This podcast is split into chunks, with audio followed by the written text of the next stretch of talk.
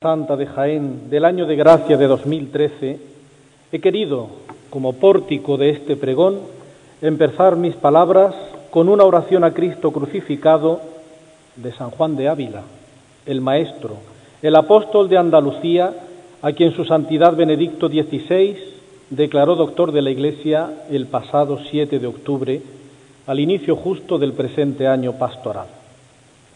Maestro de santos, pedagogo a lo divino, Ávila sembró a raudales la devoción a Cristo crucificado en esta bendita tierra del santo reino de Jaén, y nuestras hermandades y cofradías de pasión son deudoras en gran parte de su rico magisterio, modelado a golpe de oración intensa, predicación ardiente y sabios escritos en los que podemos seguir alimentando nuestra espiritualidad.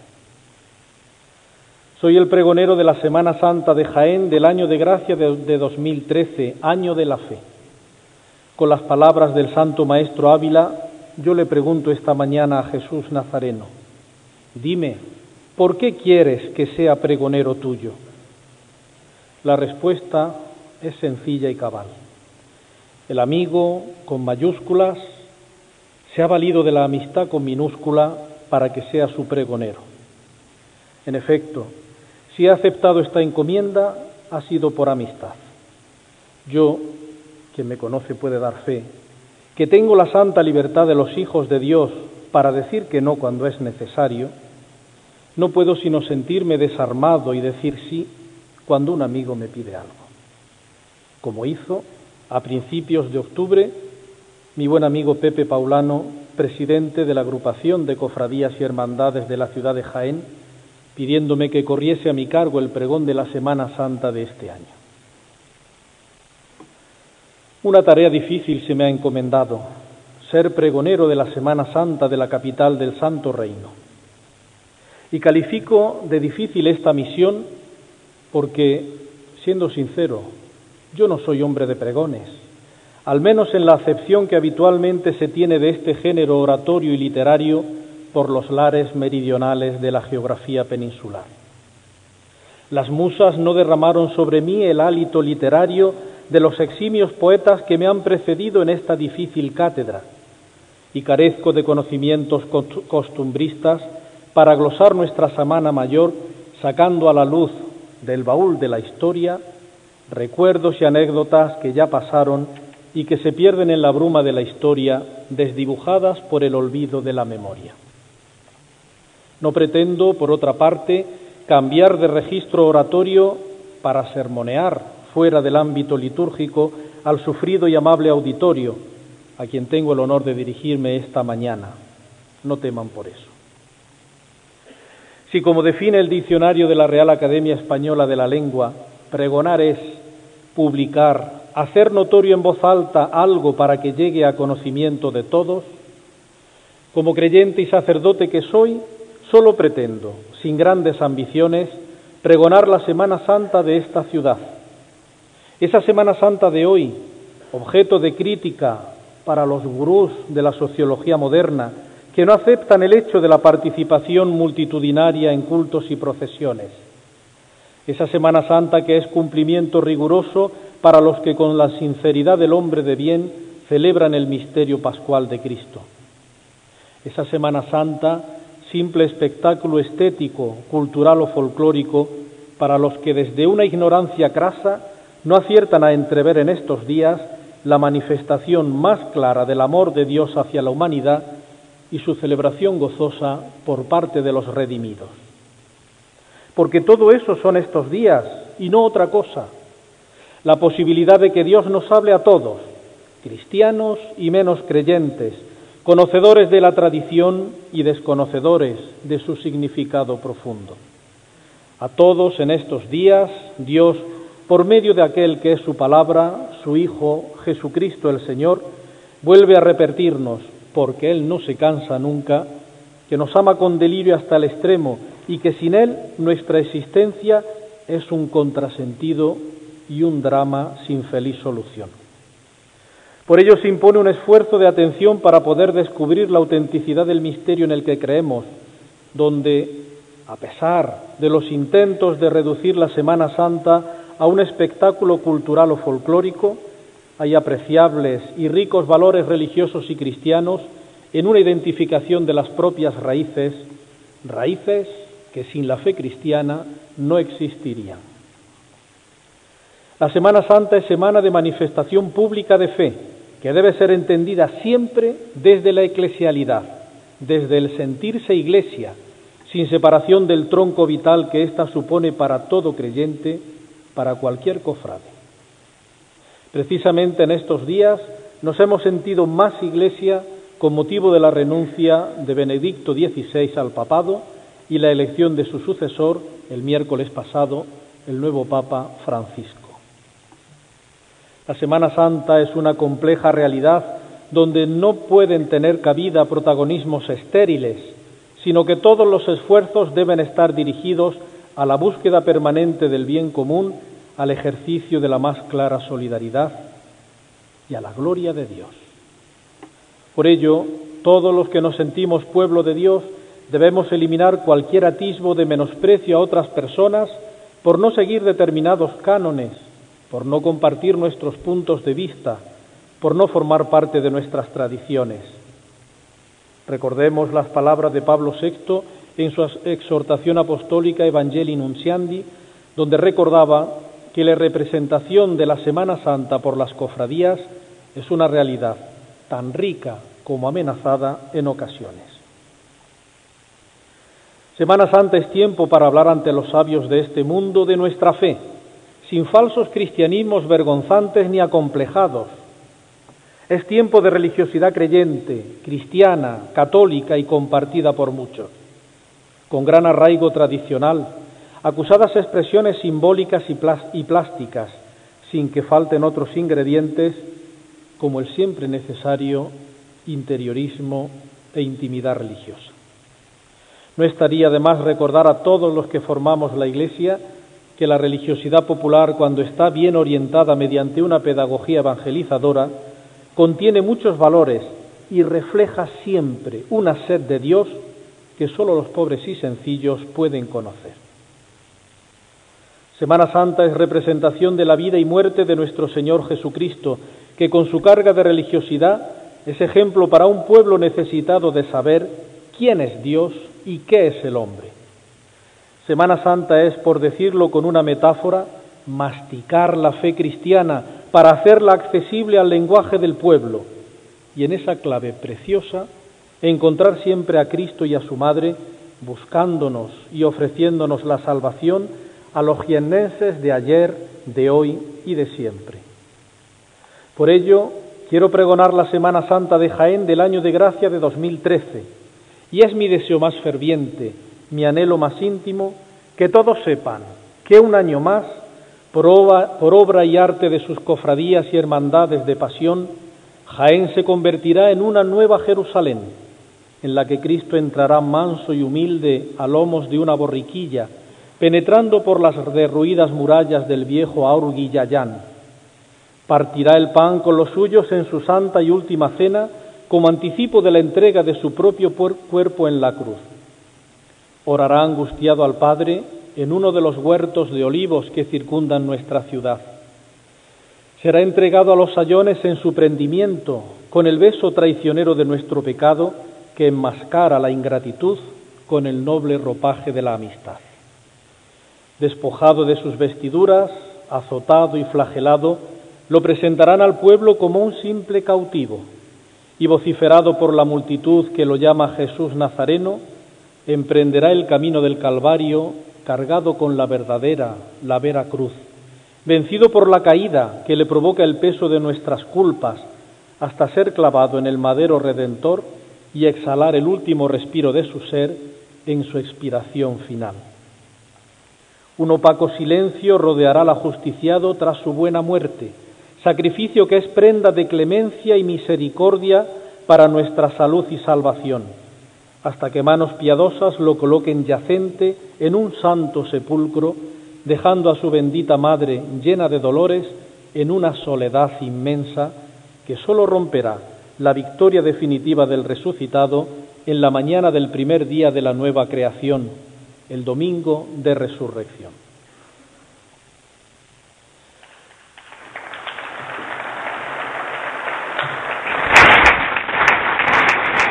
Pues con estas palabras en las que se ha prácticamente citado toda la hermandad de Jaén, arranca el primer aplauso. Palabras sin antes dirigir a todos los presentes un cordial y fraterno saludo, que se torna expresión de filial comunión al dirigirme en primer lugar al excelentísimo y reverendísimo señor obispo de la diócesis de Jaén, doctor don Ramón del Hoyo López, cuya venia y autorización paterna solicito para este pregón. Saludo al ilustrísimo señor alcalde presidente del excelentísimo Ayuntamiento de Jaén y miembros de la Corporación Municipal aquí presentes, responsables de la búsqueda y consecución del auténtico bien común de nuestra ciudad. Saludo igualmente al señor subdelegado del Gobierno en la provincia de Jaén. Me es grato saludar al señor presidente y Junta de Gobierno de la Agrupación de Cofradías y Hermandades de la ciudad de Jaén. Saludo fraternalmente al ilustrísimo señor conciliario de la Agrupación de Cofradías y Hermandades de la ciudad de Jaén, querido hermano sacerdote, y a los demás hermanos sacerdotes presbíteros aquí presentes. Vaya también mi cordial saludo a los hermanos mayores, miembros de juntas de gobierno de las cofradías y hermandades de pasión y gloria de esta muy noble y muy leal ciudad de Jaén, guarda y defendimiento de los reinos de Castilla. Agradezco cordialmente la presentación tan entrañable, tan evocadora de tantos recuerdos y tan humana que ha hecho de mí mi antecesor en este honroso puesto, don Francisco Javier Palomo Marín.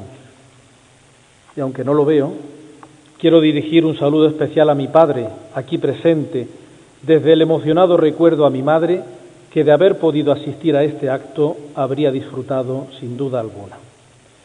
A todos, cofrades, señoras y señores, amigos todos, mi agradecimiento sincero y profundo por su presencia y por su paciencia. Dicen que pudo ser una hermosa leyenda, una historia fabulada, una narración fantaseante. No lo sé. Solo sé lo que cuentan las crónicas, que cuando allá por marzo o abril de 1246 la ciudad de Jaén, Yayán entonces, y su rey Alamar se rindieron a las armas de Castilla, el santo rey Fernando III plantó su espada en el alcázar conquistado para que el signo de la cruz, iniesta y confesante, presidiera la vida de la ciudad, que ya era de nuevo cristiana. Dicen que pudo ser una hermosa leyenda, una historia fabulada, una narración fantaseante. No lo sé. Solo sé que desde entonces la cruz levantada en el cerro de Santa Catalina ha desafiado vientos y lluvias, y cuando el inexorable paso del tiempo ha ido mermando la solidez de su madera, ha sido sustituida una y otra vez las que han hecho falta hasta que en 1951 la familia Valguerías costeó la cruz actual, construida con material más resistente a las inclemencias meteorológicas. Acertadamente, a los pies del actual monumento, con mano diestra se cinceló el soneto a la cruz del eximio poeta calduriense Antonio Almendros Aguilar, que con encendidos tonos líricos recoge y versifica la devoción del Santo Reino por la cruz de Cristo en su más profundo y genuino sentido. Muere Jesús del Gólgota en la cumbre, con amor perdonando al que le hería. Siente deshecho el corazón María del dolor en la inmensa pesadumbre. Se aleja con pavor la muchedumbre, cumplida ya la santa profecía. Tiembla la tierra, el luminar del día, cegando a tanto horror pierde su lumbre. Se abren las tumbas, se desgarra el velo, y a impulsos del amor grande y fecundo, parece que está la cruz, signo de duelo, cerrando augusta con el pie el profundo, con la excelsa cabeza abriendo el cielo y con los brazos abarcando al mundo. Qué bien lo dijo el poeta. La cruz de Cristo cierra el profundo, llega hasta la hondura, hasta la entraña de nuestra vida y nuestra historia, señala el camino hacia nuestro destino definitivo y abraza a todos los hombres y mujeres de Jaén. Por eso la cruz del Cerro de Santa Catalina no es sólo parte de su fisonomía urbana, de la fisonomía urbana de Jaén, visible casi desde todos los puntos. No es sólo un elemento de la skyline, como se dice ahora, de nuestra ciudad. Va más allá, porque este recuerdo del madero Salvador crea todo un paisaje espiritual en nuestra ciudad, que desde Fernando III, pasando por, Anton van den Bingaerde, el pintor flamenco que retrató a la capital del antiguo reino de Jaén en 1567 y plasmó la cruz junto al castillo, llegando hasta nuestros días, es como broche y joyel que unifica y da sentido, expresa de manera sencilla pero maravillosa que el amor redentor del profeta de Nazaret da sentido a la vida de Jaén. Por eso la cruz ha sido para los jienenses de ayer y de hoy, y ojalá que lo sea para siempre, refugio ante la adversidad, consuelo en el desaliento, aliento ante las dificultades, amparo en las desgracias, bastión frente a los enemigos, luz en las tinieblas, parte irrenunciable de nuestra vida y de nuestra historia. Un año más, a través de las cruces de guía de nuestras cofradías y hermandades, gracias a sus pasos de misterio, la única cruz de Cristo vuelve a salir a nuestras calles y plazas, modeladas con fatiga a golpe de bullicio y prisa, para recordarnos que el madero Salvador es el único camino cierto en medio del torbellino y de la vorágine de los tiempos y de los hombres que nos ha tocado vivir. Un año más la cruz nos recordará que es la llave segura que nos franquea el paso al destino último de la historia, colocado al final de esa gran travesía tumultuosa y transitada que es la vida del hombre. El próximo Viernes Santo volverá a resonar esa invitación que nos dirige la liturgia de la Iglesia. Mirad el árbol de la cruz donde estuvo clavada la salvación del mundo. Miremos pues a Cristo clavado en la cruz en el madero Salvador, contemplando a Cristo crucificado, que brote de nuestros labios y de nuestro corazón la misma confesión de fe del centurión en el Gólgota. Verdaderamente este hombre es el Hijo de Dios. Que ese mensaje esperanzador sea el que nuestras cofradías y hermandades pregonen por las calles de Jaén en esta Semana Santa del año 2013. Después de darle vueltas y más vueltas intentando estructurar este, este pregón, he decidido finalmente no seguir la modalidad a la que anteriores pregoneros han recurrido, glosar la Semana Santa de Jaén día por día, de Domingo de Ramos a Domingo de Resurrección, con referencias a las distintas cofradías y hermandades en el día en que realizan sus desfiles procesionales. Al final me decidí por otra perspectiva. Yo, que me gusta la historia del arte, prefiero ofreceros un tríptico, no flamenco, no italiano, del más puro renacimiento, sino un tríptico de las virtudes, las teologales, fe, esperanza y caridad. Como sabéis, el tríptico es una obra de arte devocional construido por tres piezas en las que a lo largo de la historia del arte se han reflejado dos temas iconográficos fundamentales, el nacimiento de Cristo, pero sobre todo su pasión, muerte y resurrección, representadas en pintura la mayoría de las veces, aunque también en menor medida con relieves escultóricos. Yo os propongo un tríptico de las virtudes donde las cofradías y hermandades de Jaén, con sus titulares, sus imágenes, su idiosincrasia, su historia y sus costumbres, ilustren este núcleo fundamental de la vida cristiana constituido por la fe, la esperanza y la caridad. Es como si el sublime poeta jiennense Bernardo López, en su poema sobre la catedral, hiciese que se juntaran a los pies del cerro de Santa Catalina, al pie de la cruz, junto con la fe, en vez del arte y la duda, la esperanza y la caridad.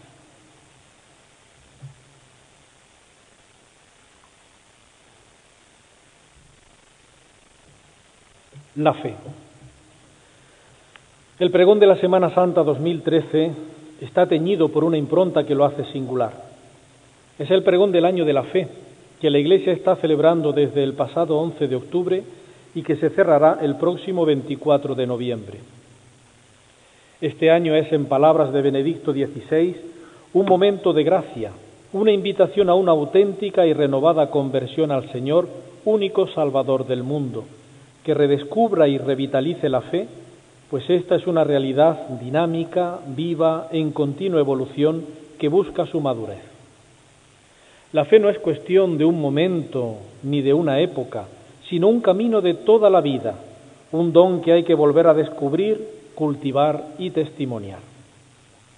Por ello, este año representa una llamada a una profunda renovación interior de la, fe, de la Iglesia en todos sus miembros y en todas sus ricas realidades. Un tiempo de especial reflexión y redescubrimiento de la fe que nos ayude a los creyentes a proclamar que la fe es razonable y nosotros mismos redescubramos la alegría de creer, volviendo a encontrar el entusiasmo de comunicar este don. El año de la fe es un momento privilegiado para conocer y transmitir mejor la fe y celebrarla sobre todo en la Eucaristía, que es la cumbre a la que tiende la acción de la Iglesia y también la fuente de donde emana toda su fuerza. Amigo cofrade, cristiano entusiasta de la Semana Santa de Jaén, a quien te pregunte por qué crees, a quien te interrogue y te diga qué es para ti la fe, dile que no es cuestión de ideas ni palabras vacías, sino un confiado entregarse a un tú que es Dios. Responde alto y fuerte que es un acto con el que te confías libremente a un Dios que es Padre, a un Dios que te ama. Esa adhesión a un tú que te da esperanza y confianza, porque Dios ha revelado que su amor hacia el hombre, hacia cada uno de nosotros, es un amor sin medida. Amigo cofrade, proclama bien alto que en la cruz Jesús de Nazaret, el Hijo de Dios hecho hombre, nos muestra del modo más luminoso hasta qué punto llega ese amor, hasta el don de sí mismo, hasta el sacrificio total. Cofrades de Jaén, a quien os pregunte por vuestra fe, decidles que es creer en este amor de Dios que no decae nunca frente a la maldad del hombre, frente al mal y la muerte, sino que es capaz de transformar toda forma de esclavitud ofreciendo la posibilidad de la salvación. Responded a quien os inquiera que la fe es confiarse a Dios con la actitud del niño, que sabe bien que todas sus dificultades, todos sus problemas están asegurados en el tú de la madre. Y esta posibilidad de salvación a través de la fe es un don que Dios ofrece a toda la humanidad. Cofrades y hermanos de Jaén, penitentes y costaleros, Mujeres que rosario en mano balbuceáis con el corazón un Ave María tras otro, con los versos de Bernardo López, decid a quien os pregunte que Dios se siente y no se ve, ven y lo sentirás en mí. No ve a Dios quien loco intenta sorprenderlo en sus arcanos, quien en delirios tiranos la fe y la razón afrenta, no el que con ansia mezquina blasfema en horrendo grito, y quiere de lo infinito romper la santa cortina. Ve a Dios el hombre que en calma lleva un amor misterioso, el que mira con reposo la Jerusalén del alma, el que se levanta fuerte sobre la materia impura, el que con planta segura pisa el trono de la muerte, el que siente la verdad, el que a la virtud da flores, el que lleva en sus dolores la luz de la eternidad. Y esa luz de la eternidad de la que hablaba el poeta, irrumpe rasgadora en la Semana Santa de nuestra ciudad en la mañana del Domingo de Ramos, de mano de la Real, ilustre y fervorosa Hermandad Franciscana y Cofradía de Nazarenos de nuestro Padre Jesús de la Salud entrando en Jerusalén, María Santísima de la Paz, San Pedro, San Juan y Santiago Apóstoles. Con la borriquilla, el Domingo de Ramos, por las calles de Jaén se esparcen como los aromas primaverales gritos de júbilo y fiesta que evocan la algazara bulliciosa que un día retumbó por las angostas e intrincadas callejuelas de Jerusalén. Es el pórtico de nuestra Semana Santa que con el blanco deslumbrante de los trajes de estatutos, como pinceladas níveas de un cuadro de Sorolla, inunda de luz Jaén, la luz de la fe en el profeta de Nazaret que llega a nuestra ciudad. Acompaña al aclamado como hijo de David un singular cortejo. No viene rodeado de escoltas desafiantes, ni su compañía la forman los grandes y poderosos de este mundo. Entra en Jaén rodeado de una multitud de chiquillos, de gente sencilla, porque el rey que va a ser entronizado y coronado en el Calvario no es como los de este mundo. Es poderoso mostrándose pacífico, con esa dulzura mansa que supo imprimir en su rostro la diestra mano de Antonio Dubé de Luque. Jesús de Nazaret aparece en esa nueva Betfagé que es elegido de Belén como un soberano montando el animal que usan los más humildes campesinos, una borriquilla, que además es prestada porque ese rey de reyes es pobre, como los pobres de Yahvé. Y sin embargo la multitud lo aclama, porque eso es lo que sus sencillos corazones buscan. Un rey cercano que gobierne sirviendo, que se rebaje hasta la altura de los últimos, de los que no cuentan, de los postergados y marginados de nuestra sociedad. Un rey que en definitiva no viva a costa de la vida de los demás, sino que dé vida a sus súbditos con su entrega incondicional, con su muerte redentora. Por eso, en el profeta de Nazaret que entra a lomos de la borriquilla, también nosotros, necesitados de salvación, descubrimos al Salvador, al único que puede dar sentido a nuestra vida y ofrecernos la clave de la felicidad cierta, de la verdadera bienaventuranza. Y como testimonio de fe, los cofrades de esta hermandad con sencillez franciscana nos invitan también a aclamar al Hijo de David. Jesús se pasea en Semana Santa por nuestras calles, atraviesa nuestras plazas, pero lo reconocemos realmente. Hace ya muchos años, siendo arzobispo de Milán, el futuro Papa Pablo VI proclamaba que en el mundo actual Cristo es ese gran desconocido, de quien todos hablan, al que muchos recurren, pero que pocos conocen realmente para que sea conocido más y mejor y la fe en él crezca, la Hermandad Dominica y Cofradía de Nazarenos de nuestro Padre Jesús de la Piedad, año tras año, lo presenta al pueblo de Jaén a través de su imagen titular. ¿Cómo no evocar en esta preciosa estampa evangélica el compromiso evangelizador que debe marcar la vida de una hermandad, de una cofradía de pasión? Anunciar a Cristo, predicar a Cristo, siguiendo el carisma originario de los dominicos, la orden de predicadores. Hacer presente a Jesús de Nazaret en nuestra historia, en el momento en que nos toca vivir, se convierte en una tarea imprescindible en ese gigantesco proceso de la nueva evangelización al que el beato Juan Pablo II nos invitó con insistencia sabia y paternal. En esa tarea que como parte de la misión de la Iglesia es también un aspecto irrenunciable de la vida cofrade. María Santísima de la Estrella es estrella de la evangelización, guiando el compromiso cofrade para presentar al mundo de hoy la vida y misterio de Jesús de Nazaret, el Mesías rechazado, despojado, escarnecido, crucificado.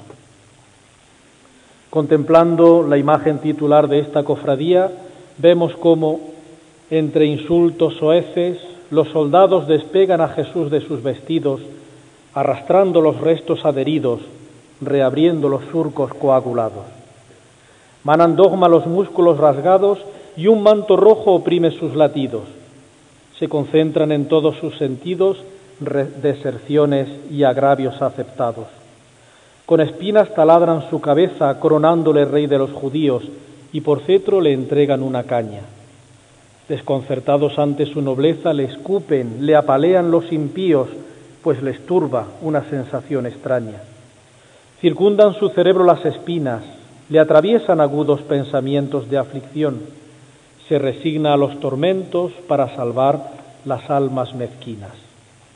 Derrocharán su pan en las esquinas, arrancarán su vid y sus sarmientos, le, agobiarán con súplicas, lamentos, le clavarán mil veces las espinas.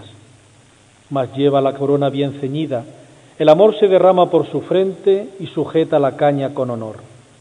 Resiste los puyazos, la embestida del desamor que hiere cruelmente y pide al Padre aumente su valor. Las espinas clavadas en su frente dañan más en su tierno corazón. Agiganta el dolor de su pasión la soledad cercándole la mente la tibieza frutura del creyente le ciñe con perfidia y decepción. es difícil sufrir la sinrazón del hombre ante la gloria indiferente. Le duele ver su verdad incomprendida, la frialdad le asquea, le repugna, su vértice punzante le conmueve. Se ofrece por el mundo descreído, porque a la indiferencia él impugna, será el cordero de la parascebe. Jesús es el cordero de la parascebe, de la nueva y definitiva Pascua. En su obra Jesús de Nazaret, Benedicto XVI sostiene que en la última cena Jesús y los suyos, con toda probabilidad, no comerían el tradicional cordero de la Pascua judía, sino solo pan y hierbas amargas. Así quiso expresar el Nazareno que él era el auténtico y nuevo cordero que se inmolaría en el sacrificio definitivo de la cruz. Cristo es el cordero inerme y manso, pacífico y pacificador con su sangre, a quien la hermandad del Santo Rosario y Cofradía de Nazarenos de nuestro Padre, de nuestro Señor de la Pasión, lo presenta despojado de sus vestiduras, provocando con su dolor la amargura infinita de María Santísima, Madre suya y Madre de la Iglesia. En este año 2013, marcado trágicamente por la aguda crisis económica que padece nuestro mundo y especialmente nuestro país, en Jesús despojado se concentrarán y harán presentes ante nuestros ojos todos los que en este momento histórico han sido despojados despojados de su dignidad o de su trabajo, despojados de su vivienda o de los recursos económicos que han formado con el sudor de su frente, despojados de ilusiones y proyectos por la dureza de la vida, el sufrimiento y la enfermedad, y finalmente, como el mismo Jesús, despojados hasta de su propia vida antes incluso de nacer. Jesús despojado recuerda en estos tiempos difíciles que la fe en Él debe traducirse de manera operosa y comprometida en la caridad hacia los más necesitados. Es inexcusable obligación, esta inexcusable obligación ha centrado, como sabéis, el mensaje de Benedicto XVI para esta cuaresma 2013.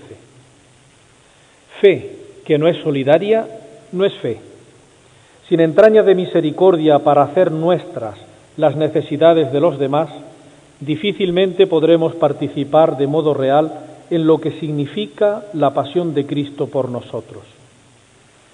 Si como Juan Evangelista acogemos a María en nuestra casa, en nuestra intimidad, y no compartimos la amargura de la Virgen por el dolor de su Hijo y de los que desde la cruz son también hijos suyos, difícilmente nuestra devoción mariana será auténtica, realmente auténtica. Porque, queridos cofrades, amigos todos, se trata de buscar la autenticidad, autenticidad de nuestra fe, autenticidad de nuestra esperanza, autenticidad de nuestra caridad. Y ninguna de las tres virtudes será auténtica en nuestra vida si no se apoyan en el misterio de la cruz de Cristo. Pero no cualquier cruz, la verdadera cruz, la que cada jueves santo procesiona por las calles de Jaén la congregación de la Vera Cruz para proclamar año tras año que no hay cristianismo sin cruz, sin la verdadera cruz, no la que nos buscamos nosotros por nuestros errores o dislates, o la que reducimos a un mero adorno estético, sino la que nos injerta en la hondura del misterio salvador de Cristo. La cruz, la que nos coloca en Getsemaní, en el huerto de los olivos, para que paladeemos la amargura de la oración de Jesús, entretejida con la angustia sombría de la oscuridad de su fe en el Padre en aquel momento supremo, cuando el Salvador saborea anticipadamente el dolor infinito que supone la redención. La Basílica de San Ildefonso se convierte en un Gólgota improvisado, donde la majestuosa imagen de Cristo crucificado que allá hacia 1950 esculpiera Domingo Sánchez Mesa, pende de la vera cruz ante nuestra mirada para que de nuestro corazón brote una oración, nazca una plegaria. Frente querida de amor, te rindes de sufrimientos sobre el pecho del Señor, como los lirios que en flor tronchan al, tronchan al paso los vientos. Brazos rígidos y yertos, por tres garfios traspasados que aquí estáis, por mis pecados para recibirme abiertos, para esperarme clavados Cuerpo llagado de amores, yo te adoro y yo te sigo. Yo, Señor de señores, quiero partir tus dolores subiendo a la cruz contigo. Quiero en la vida seguirte y por sus caminos irte alabando y bendiciendo, y bendecirte sufriendo y muriendo bendecirte. Quiero, Señor, en tu encanto tener mis sentidos presos y unido a tu cuerpo santo, mojar tu rostro con llanto, secar tu llanto con besos. Y al final de la pasión, como culminación de la cruz, Jesús muere, no sin antes exhalar sobre el mundo el último aliento de su amor, expirando. Lo que es una conclusión trágica, la muerte del inocente, se convierte paradójicamente en la mejor prueba de que Dios no está ausente de nuestra vida, no es enemigo de nuestra existencia, no nos quita la libertad, ni la fe en Él merma nada de lo que hace grande y hermosa la vida, sino que por el contrario es el garante de nuestra grandeza. Esa verdad de la fe cristiana la palpa Jaén en la tarde-noche del jueves santo, gracias al recorrido procesional de la Real Hermandad Sacramental y Cofradía de Nazarenos del Santísimo Cristo de la Expiración, María Santísima de las Siete Palabras y San Juan Evangelista. Contemplando la hermosa imagen que talló casi con toda probabilidad José de Medina allá por 1761, ¿cómo no recordar las siete palabras de Jesús en la cruz? ¿Y cómo no orar con una de ellas? Quizás la que más nos cuesta aceptar. Enséñame, Señor, a perdonar.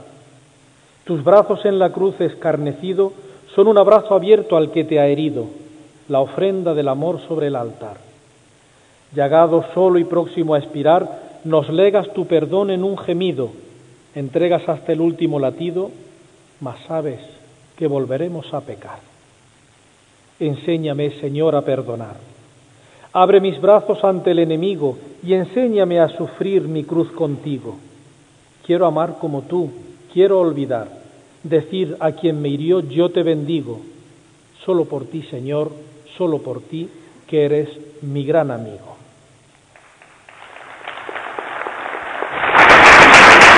Segunda interrupción de, del público del Teatro Infantil Honor a, a esta pequeña alabanza a Cristo como, como amigo, como compañero. Jesús el Señor es nuestro gran amigo, los padres de la Iglesia en los primeros siglos del cristianismo definieron acertadamente la vida cristiana como amicizia Christi, la amistad de Cristo. Ser cristiano es ser amigo de Cristo. Y en la historia de la pasión jiennense, el pueblo sencillo y fiel ha estrechado lazos inquebrantables de amistad con Jesucristo a través de la venerada imagen de nuestro Padre Jesús, a quien rinde culto junto a su Madre Santísima la antigua, insigne y real cofradía de nuestro Padre Jesús Nazareno y Nuestra Señora de los Dolores. La fe de generaciones enteras de jiennenses en Jesús, desde 1588, se ha hecho ayuda cirenea para llevar la cruz y para soportar el dolor, como cantan muy, muy bien los besos de la coplilla. Pues del humano furor fuiste Jesús abatido, quien te venera afligido, sienta siempre tu favor. Cada madrugada del Viernes Santo, Jaén entero contempla el lento y quedo via crucis de Jesús con su cruz a cuestas por las calles y plazas de nuestra ciudad. Y así vuelve a evocar una estampa que está impresa en lo más profundo del alma jaenera. El nazareno, encorvado por el peso del madero salvador, avanza quedamente por esa vía dolorosa en que se convierte Jaén cada Semana Santa para revivir el misterio de la pasión de su Señor y ante la imagen del único verdaderamente justo condenado a muerte injustamente, los sentimientos más vivos de la conmiseración más auténtica afloran en muchos corazones, y de las heridas profundas del alma florecen como ofrenda agradable súplicas y oraciones que entrelazadas con los bucles del incienso que buscan el más allá, llevan al cielo los jirones de tantos corazones que contemplan reflejados en Jesús su propio sufrimiento, su angustia personal, su mismo dolor. Y así dice el alma enamorada y devota, en esta noche Jesús Nazareno, vine a rogarte por mi carne enferma, pero al verte mis ojos van y vienen de tu cuerpo a mi cuerpo con vergüenza. ¿Cómo quejarme de mis pies cansados cuando veo los tuyos destrozados? ¿Cómo mostrarte mis manos vacías cuando las tuyas están llenas de heridas? ¿Cómo explicarte a ti mi soledad cuando a la cruz atado y solo estás? ¿Cómo explicarte que no tengo amor cuando tienes rasgado el corazón? Ahora ya no me acuerdo de nada. Huyeron de mí todas mis dolencias. El espíritu del ruego que traía se me ahoga en la boca pedigüeña. Y solo pido no pedirte nada, estar aquí junto a tu imagen perfecta para ir aprendiendo que el dolor es solo la llave santa de tu santa puerta. La esperanza. La fe abre a la esperanza. Es como el pórtico que da acceso a la segunda de las virtudes, la verde esperanza. Como escribió Charles Peguy, si Dios es digno de fe, más lo es de esperanza, y más si cabe en estos tiempos desesperanzados que nos ha tocado vivir. Cuando hablamos de la esperanza cristiana, no nos referimos al pálido e ingenuo optimismo que poco o nada tiene que ver con la realidad. Estamos hablando de la certeza de que a pesar de todo, por encima de todo, las cosas irán mejor. No solo porque sí, sino porque quien lo garantiza es digno de crédito y su actuación en nuestro beneficio es patente. Quien nos lo asegura es Dios contra quienes le acusan de que nos recluye en un mundo de vanas ilusiones, la esperanza, con mayúscula, responde que ella no consuela mediante el falaz mecanismo de cerrar los ojos a la realidad, sino que abre a la percepción, abre la percepción a su totalidad. La esperanza sabe que el hombre sufre y que se le escapa la vida a borbotones en un ápice por la herida honda que es el dolor. Pero sabe que eso no es todo, que hay más y que ese más no está más allá, sino más acá, tan aquí como la tierra. Virtud sorprendente y desconcertante, la esperanza nos libra de la desesperación cuando lo fácil, como en estos tiempos, es desesperar. De esperanza deben estar llenas nuestras hermandades, como lo está la antigua, ilustre y real cofradía del Santísimo Cristo de la Clemencia, nuestro Padre Jesús de la Caída, Santa María Magdalena y María Santísima del Mayor Dolor. Esperanza deben transmitir sus cofrades no sólo en el barrio de la Magdalena, marcado por tan, tan difícil problemática, sino en toda nuestra ciudad, recordando con un mensaje hecho madera, color y belleza, que la clemencia de Dios por nosotros es la mejor prenda de esperanza ante nuestras propias caídas y que como le sucedió a la primera testigo de la resurrección, María Magdalena, la experiencia de sentirnos amados por Cristo de manera incondicional ayuda a superar el abismo del mal y del pecado, porque si éste es abundante, más sobreabundante y generosa es siempre la gracia. La gracia de Dios actúa habitualmente en silencio. No le gusta la jácara ni el bullicio, prefiere el lenguaje atronador del silencio, de la soledad sonora que diría San Juan de la Cruz. Así lo expresa con su profesión de penitencia la Hermandad de Penitencia y Cofradía de Nazarenos de Silencio del Santísimo Cristo de la Humildad y María Santísima Madre de Dios. La esperanza es una palabra que para ser significativa entre tanta palabrería vana y vacía, sólo es articulable desde el silencio. Anunciando la pasión de Cristo, escribía el profeta Isaías refiriéndose al Mesías. Como oveja ante el esquilador, enmudecía y no abría la boca. Jesús no abre la boca. Él que es la palabra, la única palabra que resuena con sentido en la historia de la humanidad, enmudece ante el escarnio al que sus torturadores lo someten. Y es que no necesita hablar, porque Él muere por un amor radical, sin medias tintas, y el amor, el amor de Dios visible en la humilde entrega de Jesús no necesita explicaciones, porque quien tiene un corazón limpio y sincero sabe descubrir en la tarde-noche del martes santo que ese Jesús que pende en la cruz, ese Cristo que manos anónimas cincelaron con gubia y oración en el siglo XVI, en la cruz entrega su vida por la humanidad entera. Por eso Jesús humilde no articula palabra, no necesita hablar, porque su entrega es por sí misma más elocuente que cualquier discurso humano. El silencio de Jesús, del Cristo de la humildad, habla por sí solo, porque solo en el silencio brota la vida. En la cruz del silencio del Cristo de la humildad brota la vida a raudales y como prenda de esperanza, la futura presencia de María Santísima, Madre de Dios, mitigará la inmensa soledad del Hijo en el Calvario. El miércoles santo, la segunda de las virtudes se viste con túnica y caperuz blancos, que verdea en su capa, cíngulo y bocamangas, para procesionar con la ilustre hermandad del Santísimo Sacramento y cofradía de nazarenos de Jesús del Perdón, Cristo del Amor en su prendimiento, María Santísima de la Esperanza, San Pedro y San Juan Apóstoles. Contemplando las imágenes titulares de esta cofradía, he pensado en ocasiones que el Cristo del Amor en su prendimiento debería llamarse del desamor. Cristo del desamor de Judas, que traiciona al Maestro con un beso que camufla su miserable traición.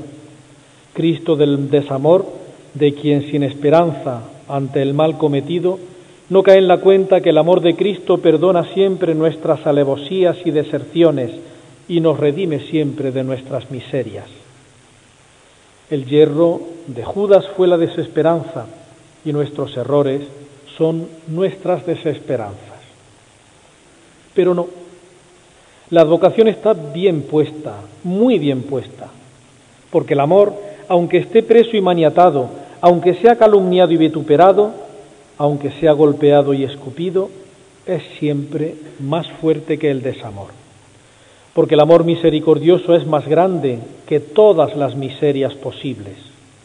El amor redentor es liberador de todas nuestras esclavitudes y por eso siempre hay esperanza.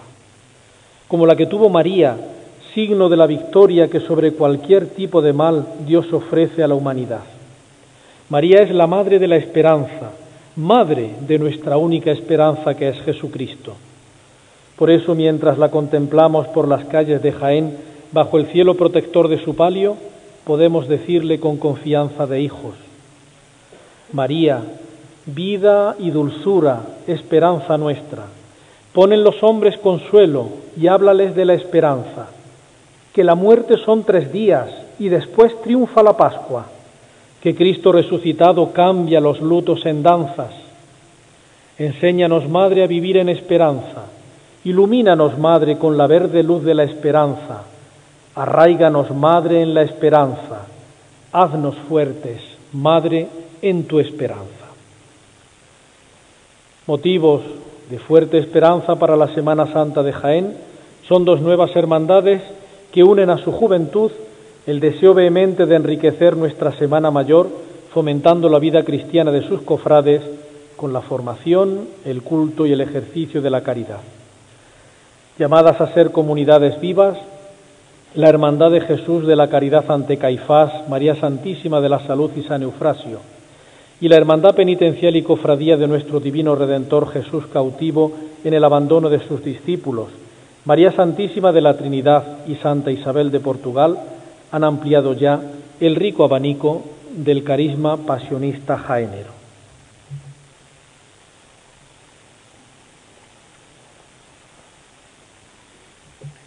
La caridad. Como precioso broche, San Pablo concluye el capítulo 13 de su primera carta a los Corintios con estas palabras. En una palabra quedan estas tres, la fe, la esperanza y el amor la más grande es el amor. Y quiero yo coronar con el torpe pincel de mi palabra este tríptico de las virtudes con la tercera de ellas, el amor, la caridad, que en palabras del apóstol es la más grande porque da sentido y unidad a las dos restantes. En un tiempo como el nuestro, donde la atrofia del espíritu se manifiesta en primer lugar en la atrofia y en la manipulación del lenguaje, tenemos que saber muy bien qué es la caridad. Un gran pensador cristiano, el filósofo danés Søren Kierkegaard, nos desvela en una plegaria qué es la caridad. Tú nos amaste primero, oh Señor. Nosotros hablamos de ti como si nos hubieras amado primero solo una vez. Sin embargo, continuamente, día tras día, durante toda la vida, tú nos amas primero. Cuando por la mañana me despierto y elevo hacia ti mi espíritu, tú eres el primero, tú me amas antes.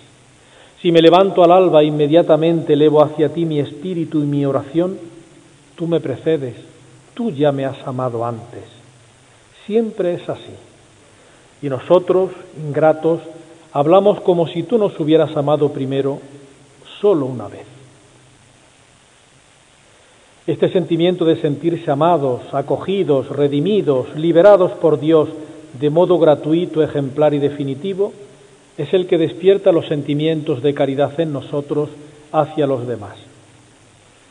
El apóstol San Juan en su primera carta nos dice que el amor a Dios está indisolublemente unido al amor a los demás.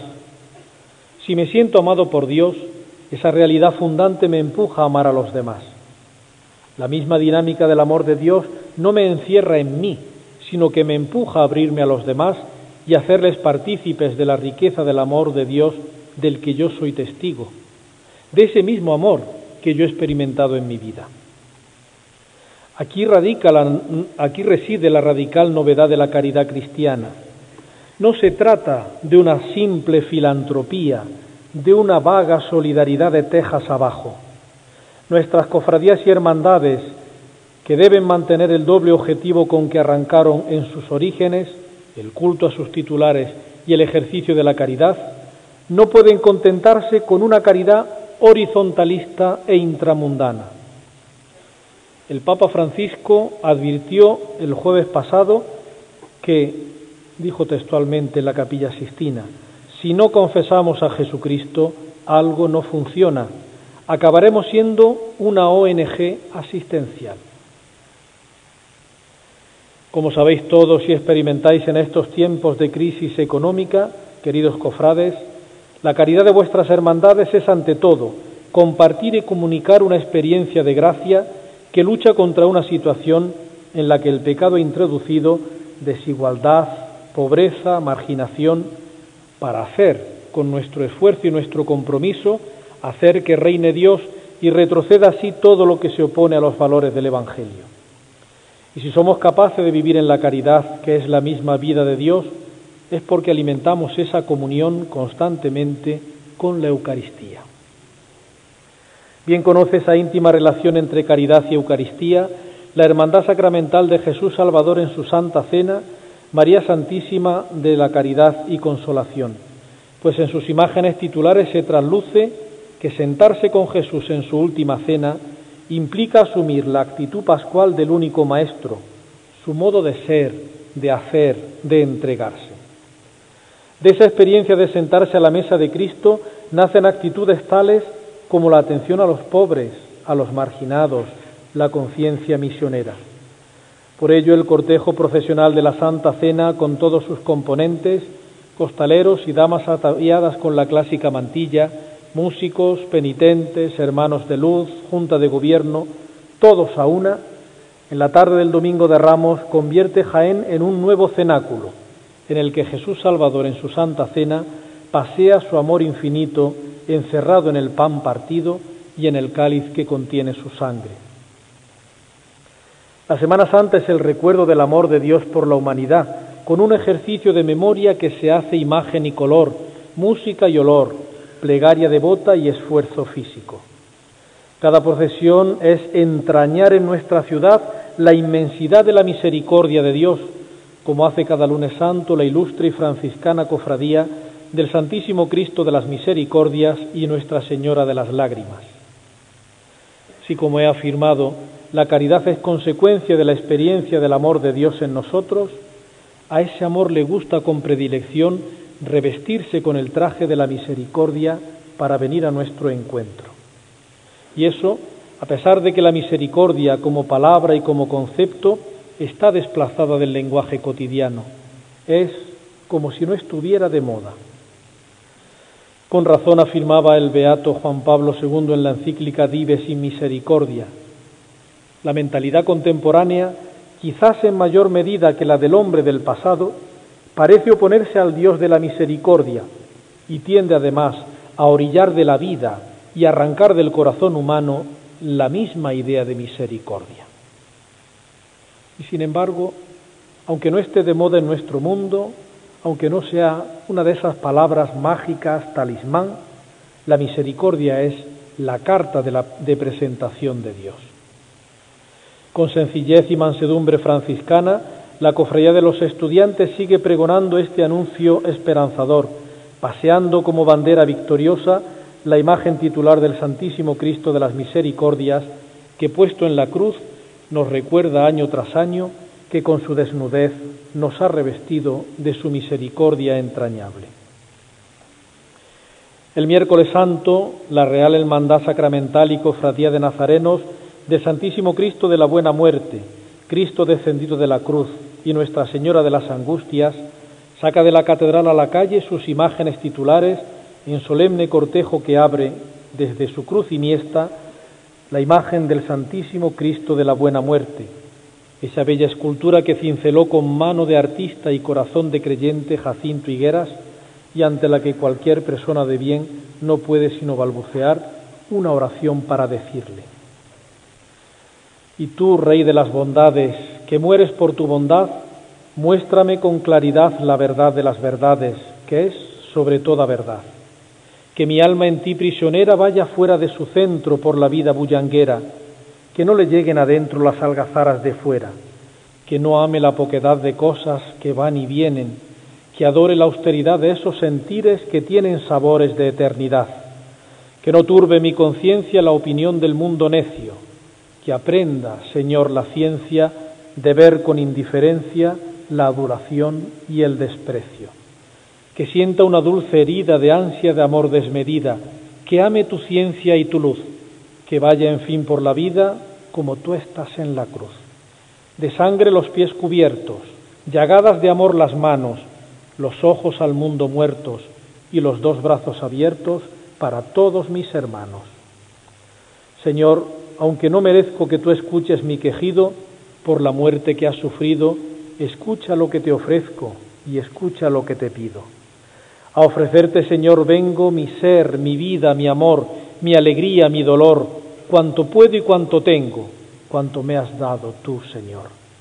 Y a cambio de esta alma llena de amor que vengo a ofrecerte, dame una vida serena y una muerte santa y buena.